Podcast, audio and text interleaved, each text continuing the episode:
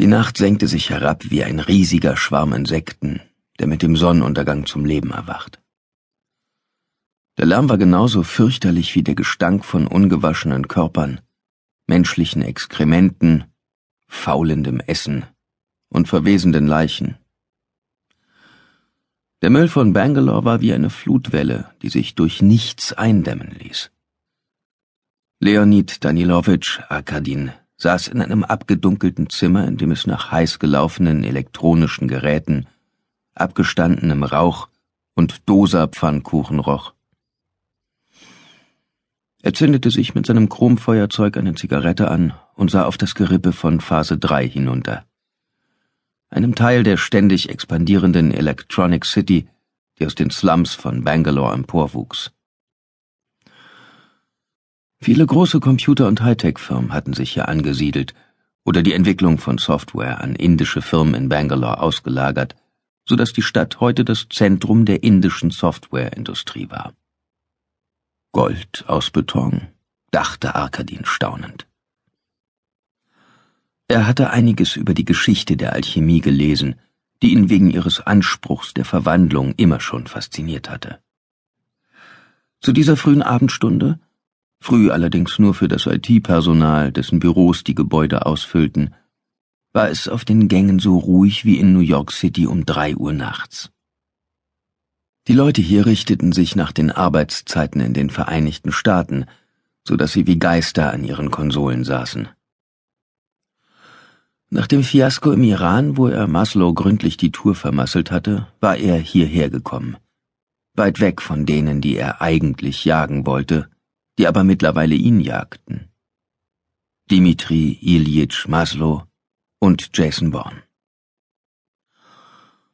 Von seinen Büros hatte er einen perfekten Überblick über die quadratische Baustelle, eine Grube, in der das Fundament für einen weiteren Büroturm gelegt wurde. Normalerweise war die Baustelle von grellen Scheinwerfern beleuchtet, damit die ganze Nacht durchgearbeitet werden konnte, doch die Arbeiten waren vor zwei Wochen unerwartet zum Stillstand gekommen und noch nicht wieder aufgenommen worden. Seither waren Bettler, Huren und Jugendbanden hier eingezogen, die jedem, der vorbeikam, Geld abzuknöpfen versuchten. Hin und wieder hörte er draußen auf dem Gang einen seiner Männer wie auf Samtpfoten vorbeihuschen, doch hier in diesem Büro war er allein mit Hassan einem stämmigen Softwarezauberer, der immer ein wenig nach elektronischen Bauteilen und Kreuzkümmel roch. Arkadin hatte seine eigenen Männer mitgebracht.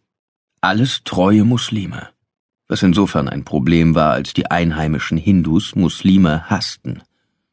Er hatte überlegt, ob er nicht eine Söldnertruppe aus Sikhs zusammenstellen sollte, doch er hätte ihnen nie so vertrauen können wie seinen Leuten. Hassan hatte sich als außerordentlich wertvoll erwiesen. Er hatte als Programmierer für Nikolai Jewsen gearbeitet, den toten und unbeweinten Waffenhändler, dessen Geschäft sich Arkadin unter den Nagel gerissen hatte, bevor Dimitri Maslow es an sich bringen konnte. Hassan hatte alle wichtigen Daten von Jewsens Großrechner kopiert, bevor er sie löschte.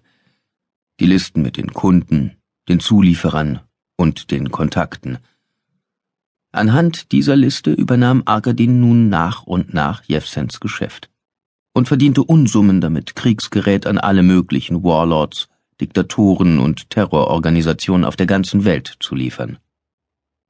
Hassan saß über seinen Computer gebeugt und arbeitete mit einer verschlüsselten Software, über die er mit dem Server verbunden war, den Arkadin an einem sicheren Ort installiert hatte.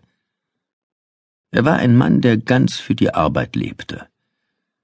In den Wochen, seit Hassan zu ihm übergelaufen war und Jefsen in Khartoum gestorben war, hatte Arkadin noch nicht einmal gesehen, dass er die Büroräume verlassen hätte.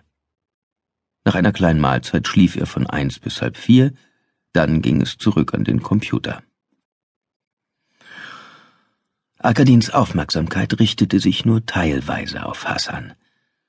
Auf einem Sideboard stand ein Laptop mit mehreren Hotswap-Schächten – einer davon mit der Festplatte des Laptops, den einer seiner Männer von Gustavo Moreno gestohlen hatte, bevor der kolumbianische Drogenbaron in seinem mexikanischen Hauptquartier erschossen wurde